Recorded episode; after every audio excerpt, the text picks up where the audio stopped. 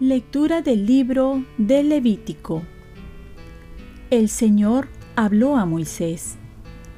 Habla a los hijos de Israel y diles, Estas son las festividades del Señor, las asambleas litúrgicas que ustedes convocarán a su debido tiempo. El día 14 del primer mes, al atardecer, es la Pascua del Señor.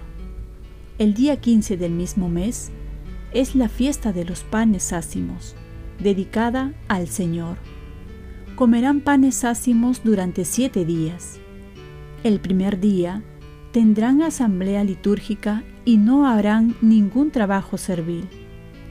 Los siete días ofrecerán al Señor oblaciones. Al séptimo, habrá nuevamente una asamblea litúrgica y no harán ningún trabajo servil.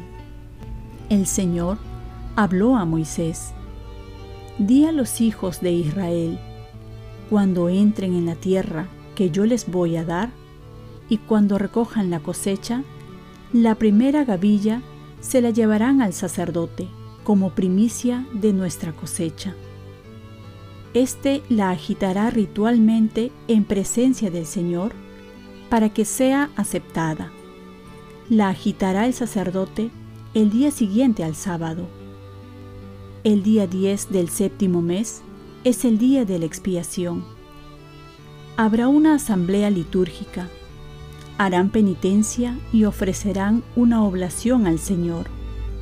El día 15 del séptimo mes comienza la fiesta de las tiendas, dedicada al Señor, y dura siete días. El día primero se reunirán en asamblea litúrgica no harán ningún trabajo servil. Los siete días ofrecerán oblaciones al Señor. Al octavo, volverán a reunirse en asamblea litúrgica y a ofrecer una oblación al Señor. Es día de reunión religiosa solemne. No harán ningún trabajo servil. Estas son las festividades del Señor en las que se reunirán en la asamblea litúrgica y ofrecerán al Señor oblaciones, holocaustos y ofrendas, sacrificios de comunión y libaciones, según corresponda a cada día. Palabra de Dios. Salmo responsorial.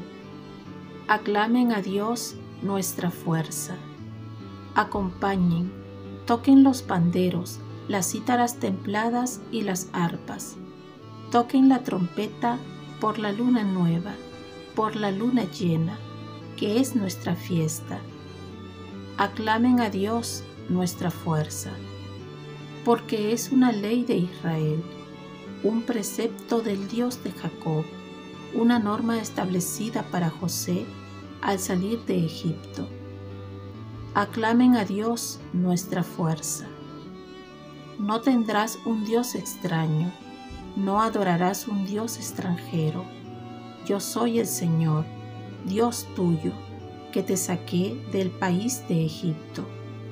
Aclamen a Dios nuestra fuerza. Lectura del Santo Evangelio según San Mateo. En aquel tiempo, Jesús fue a su ciudad y se puso a enseñar en su sinagoga. La gente decía admirada, ¿De dónde saca éste esa sabiduría y esos milagros? ¿No es el hijo del carpintero? ¿No es su madre María y sus hermanos Santiago, José Simón y Judas? ¿No viven aquí todas sus hermanas? Entonces, ¿de dónde saca todo eso? Y se escandalizaban a causa de él. Jesús les dijo, Solo en su tierra y en su casa desprecian a un profeta. Y no hizo allí muchos milagros por su falta de fe. Palabra del Señor. Paz y bien. Difícil es creer en Jesús, pero felices los que le creen. ¿Qué suele ocurrir cuando el menos esperado progresa en la vida como no te imaginas?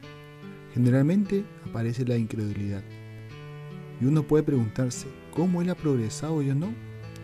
Es difícil alegrarse del éxito del otro, como también reconocerlo. Aquí vemos que los paisanos de Jesús se asombran y no pueden creer que es el Mesías, a pesar que fueron testigos de sus milagros, admiraron su sabiduría, pero no podían aceptarlo. Jesús no fue aceptado por sus paisanos, como muchas personas que surgen en la vida y víctimas de envidia son discriminados. Pero Él nos enseña que uno no se tiene que complejar. Nos enseña que hay una misión por cumplir y que se tiene que seguir adelante, aunque a muchos no le agrade o no lo entiendan. Al final, los que pierden son los que por sus prejuicios no aceptan a Jesús. Porque como dice el Evangelio, en ese lugar no hizo muchos milagros. Y Jesús sigue avanzando porque tiene claro que desea agradar a Dios y no a la gente.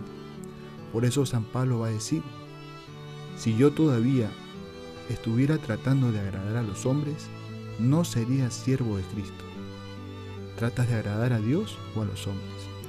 Y finalmente, un mensaje más del Evangelio. Dichosos aquellos que saben reconocer los talentos, el progreso del prójimo e incluso el de su enemigo, porque entonces podrá compartir una alegría más. Dichoso aquel que no se escandaliza del progreso del otro, porque va por buen camino. Y es más dichoso aquel que encuentre en el otro a su hermano, porque podrá festejar sus éxitos. Oremos. Virgen María, ayúdame a alegrarme del progreso de mi hermano. Ofrezcamos nuestro día. Dios Padre nuestro, yo te ofrezco toda mi jornada, en unión con el corazón de tu Hijo Jesucristo que siga ofreciéndose a ti en la Eucaristía para la salvación del mundo. Que el Espíritu Santo sea mi guía y mi fuerza en este día, para ser testigo de tu amor. Con María, la Madre del Señor y de la Iglesia, te pido por las intenciones del Papa. Con San José Obrero, te encomiendo mi trabajo y mis actividades de hoy, para que se haga en mí tu voluntad. Y la bendición de Dios Todopoderoso, Padre, Hijo y Espíritu Santo, descienda sobre ti Cuenta con mis oraciones que yo cuento con las tuyas y que tengas un santo día.